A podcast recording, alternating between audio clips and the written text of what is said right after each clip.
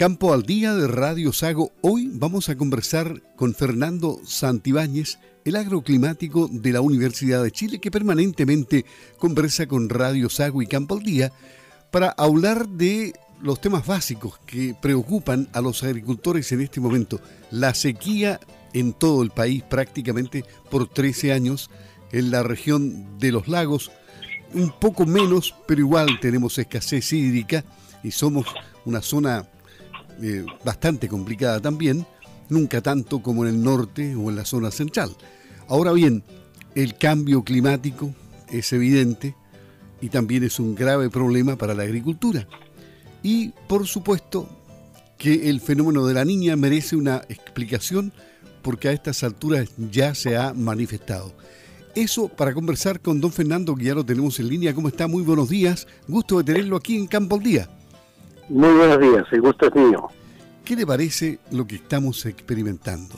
Em, hemos tenido lluvias en los últimos días, pero eh, era una ilusión aparentemente porque no han sido después de todo tantas, aunque han provocado incluso inundaciones en la parte sur de la región de los lagos. Claro, bueno, el año comenzó con esta lluvia que se debió a un frente que entró y que se produjo una situación de, de frente estacionario que se llama, es decir, el frente queda estacionado en, el territorio, no sigue avanzando hacia el lado argentino y eh, es alimentado con humedades del océano durante un par de días, de modo que la lluvia se prolonga bastante tiempo mientras el frente esté estacionado allí y no se disipe. Ahora, em, la condición actual no es para estar tan optimista en lo que resta del verano porque las aguas están frías en el océano eh, y por lo tanto lo que se prevé es que el anticiclón va a continuar bloqueando la pasada de los frentes y desviándolos hacia el extremo austral. ¿ya? Los pronósticos dicen que ese cuadro debiera estar presente prácticamente durante todo el verano, con lo que se anuncia un verano, digamos, ligeramente seco para la zona sur, eh, por lo menos hasta eh, hasta marzo. ¿Ya? en abril o mayo la situación podría cambiar hacia algo más favorable, por cuanto se prevé que eh, las temperaturas del Océano Pacífico van a subir. Y cuando suben las temperaturas del Océano Pacífico, el anticiclón se retira más hacia el océano, hacia adentro, dejando un corredor por donde ingresan los frentes con mucho más facilidad. Entonces, eh, tenemos alguna, algún grado de optimismo en el sentido que a fines de otoño eh, y durante el invierno podríamos tener una condición pluviométricamente más favorable. Bueno, es complicado este tema de la niña, el niño, juegan con nosotros, ¿eh? pero, pero estamos acostumbrados a este tema ya aquí. Claro, bueno, eh, en el pasado, en la historia, la niña siempre estuvo asociada a sequías en Chile y el niño a años muy lluviosos. Hoy día esa conexión de alguna forma se ha ido perdiendo. Hemos observado que hemos tenido años de niño relativamente secos. Eh, por lo tanto, eh, este fenómeno ha dejado de tener la capacidad predictora que tenía antes sobre cómo se van a comportar las lluvias. No obstante, todavía hay alguna cierta relación. En este momento estamos en línea y por lo tanto lo más esperable es que las lluvias estén flojas. Nosotros estamos en un periodo de sequía. Ahora lo que está pasando en el Océano Pacífico es un fenómeno bien eh, extraordinario que tiene al mundo científico bastante eh, expectante, es que las aguas frías eh, han ido lentamente metiéndose por el Pacífico y se van por la línea ecuatorial hacia, hacia Indonesia. Y eso está empujando a las aguas calientes que normalmente tiene el Pacífico en esa zona hacia abajo, hacia Australia, y se están devolviendo hacia América por el Pacífico Sur, las aguas calientes. Antes estábamos acostumbrados que las aguas calientes se devolvían por el Ecuador y llegaban por el país llamado Ecuador, por Perú, luego pasaban a Chile y eso es el fenómeno del niño. Hoy día las aguas calientes están empezando a llegar por el sur de Chile, por el extremo austral, dándose la vuelta completa al Pacífico. Hay una enorme mancha de agua caliente en la zona de Australia que se va acumulando y va creciendo hacia América lentamente. ¿Qué consecuencias podrá tener esto para el clima? La ciencia todavía no es capaz de decirlo, pero algún cambio va a ocurrir en las próximas décadas en los regímenes de lluvia en Chile. Una posibilidad es de que comiencen a haber más lluvias de verano y un poquito menos de invierno. O sea que cambie un poco la distribución de las lluvias. Lo que sí es claro es que la tendencia a la baja en las precipitaciones se va a mantener por lo menos por unos 30 años más. Es decir, derechamente esto es eh, culpa del cambio climático. Sin duda, sin duda que eh, los vientos sobre el Océano Pacífico han cambiado su conducta. Al cambiar los vientos, cambian los desplazamientos de las masas húmedas, que son las que forman los frentes que traen las lluvias, cambian las trayectorias de estos frentes, eh, cambian las corrientes marinas también, toman rutas diferentes, y todo eso va haciendo que el clima se comporte diferente. ¿ya? Es todo, la Tierra es como un organismo que funciona, digamos, todo sincronizado, ¿no es Lo que pasa en la atmósfera, lo que pasa en el océano, lo que pasa en el continente, en fin. De modo que estamos frente a un cambio sistémico que la ciencia no tiene la total capacidad para eh, proyectar eh, exactamente a dónde va a terminar. Lo único que sabemos es que la temperatura del aire va a seguir subiendo, en que este siglo vamos a llegar sobre los 2 grados, es lo más probable, ya llevamos 1,1 grado de calentamiento más o menos, ahora subiríamos por lo menos otro grado de aquí a unos 50 años más, y que eso eh, va a seguir alterar, alterando los regímenes de lluvia en todo el mundo. Claro, es, es decir, las consecuencias, eh, muchos no creen que sean catastróficas, podrían serlo, ¿no? Están, hay distintos escenarios, podrían no ser tan catastróficas. supongamos que esas aguas calientes que se están acumulando en el Pacífico Sur y que por ahora están estacionadas por allá por Australia, al otro lado del océano, Supongamos que esas aguas comienzan a avanzar hacia América por el sur, llegarían a la Patagonia chilena, y a lo mejor al llegar a la Patagonia podrían subir por la costa, haciendo un fenómeno exactamente inverso a lo que ha sido hasta ahora el niño, en que las aguas calientes llegaban por el norte y bajaban hacia el sur.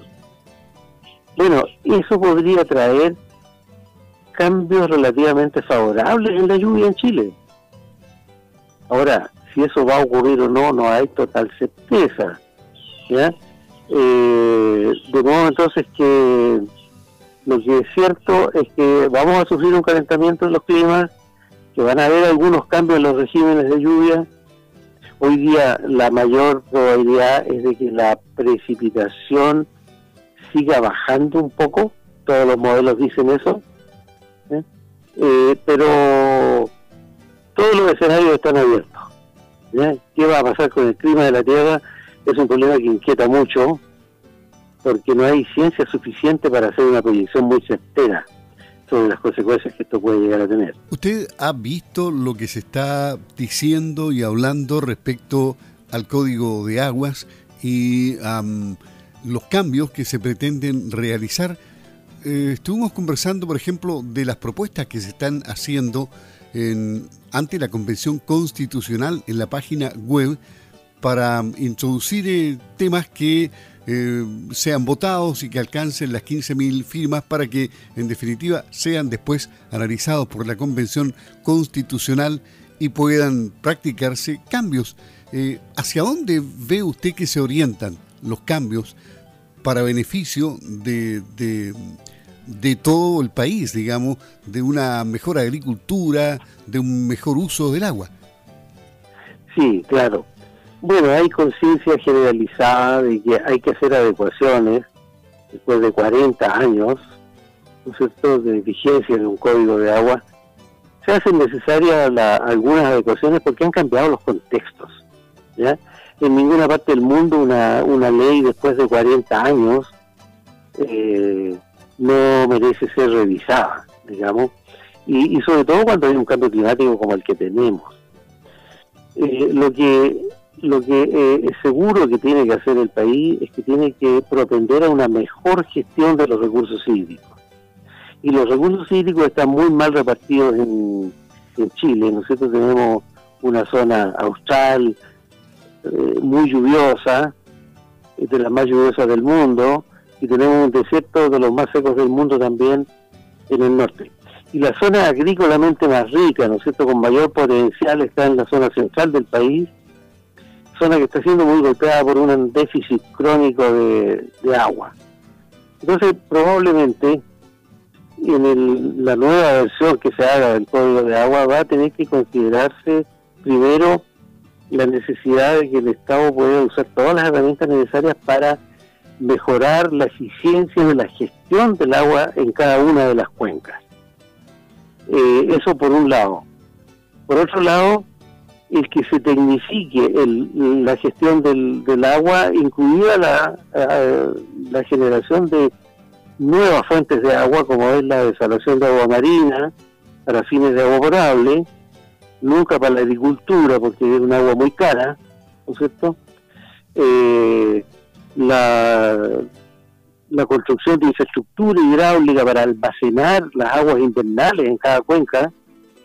hay muchas aguas invernales en las cuencas de Chile que, llegan directamente en invierno al mar y después tenemos déficit de agua en verano.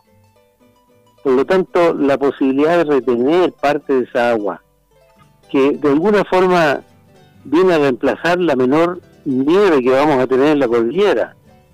Muchas de las aguas ¿no que hoy día caen como nieve van a caer líquida en pleno invierno y esa agua en 24 horas se va a ir al mar. Entonces, tenemos que tener mayor capacidad para retener esas aguas a través de grandes, pequeños y, medianos embalses. Hoy día la tendencia es no hacer enormes embalses, sino más bien embalses pequeños y medianos. Entonces hay toda una política allí de mejora en la infraestructura hidráulica del país, de tecnificación de regadío, pasando incluso por las carreteras hídricas que, bueno, necesitan una discusión muy profunda. Porque, claro, es una obra que tiene un impacto ambiental, pero como, como muchas otras obras, ¿no es cierto?, tienen impactos ambientales. Pero al lado de eso puede, pudiera tener beneficios muy importantes, siempre que lo hagamos, ¿no es cierto?, con respeto a la ecología de, de las diferentes cuencas. Pero eso se puede hacer, es posible. Vamos a tener que dejar afuera muchos mitos, ¿ya? Y muchos eslogan para poder avanzar hacia un futuro hídricamente sostenible en Chile. Y en todos estos temas climáticos, eh, de aguas, eh, la academia eh, tiene buena recepción, digamos, tiene una buena participación, es fácil abrir puertas. Sí, hoy día hay más canales, por cierto, se creó la Mesa Nacional del Agua, eh, donde a los académicos nos toca periódicamente hacer algunas exposiciones de estos temas.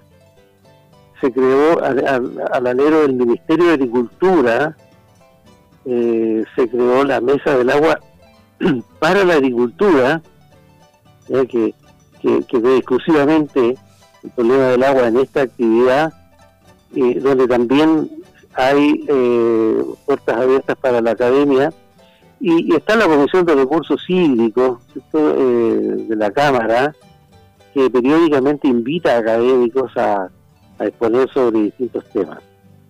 Eh, el problema yo creo que eh, está en que hay muchas iniciativas que se podrían hacer, pero que se topan, se topan con una falta de decisión política para hacerlas, hacer las cosas pareciera ser que muchas veces en los niveles políticos se logra entender cuál es la profundidad de, un problema, como en este caso de la, escasez hídrica, pero no hay la decisión para dar los pasos decididos en búsqueda de la solución. Probablemente porque se está pensando en que hay prioridades en salud, en educación, en vivienda, ¿cierto? En pensiones, en distintas prioridades, y no existe la capacidad para hacer una jerarquización de problemas, Que, que diga, bueno, vamos a buscar la manera de que los recursos que tengamos los vamos a ir distribuyendo de manera que todo avance eh, al mayor ritmo posible y dentro de las posibilidades económicas del país. Ahí falta mucho más trabajo, ¿no es cierto?, para poder ser más ordenados en la forma como vamos empujando el desarrollo del país. Por lo tanto, ahí aborta un poquito la, la, buena intención y las ideas muchas veces abortan a la hora de transformarse en decisiones y en estrategias implementables, ¿no es cierto?, en, en las esferas políticas. Fernando Santibáñez, académico, agroclimático de la Universidad de Chile, siempre conversando con Campo al Día y dejándonos claras las cosas. Un gusto haber hablado con usted, don Fernando, y hay que aguantar este año seco nuevamente otra vez, pues, entonces. Sí, pues tenemos que ponerle el hombro, sobre todo en la agricultura, que una actividad tan sufrida, hay que ponerle el hombro como estamos acostumbrados y bueno, ha sido un agrado también conversar con ustedes. Muy bien, muchas gracias, buenos días. Buenos días.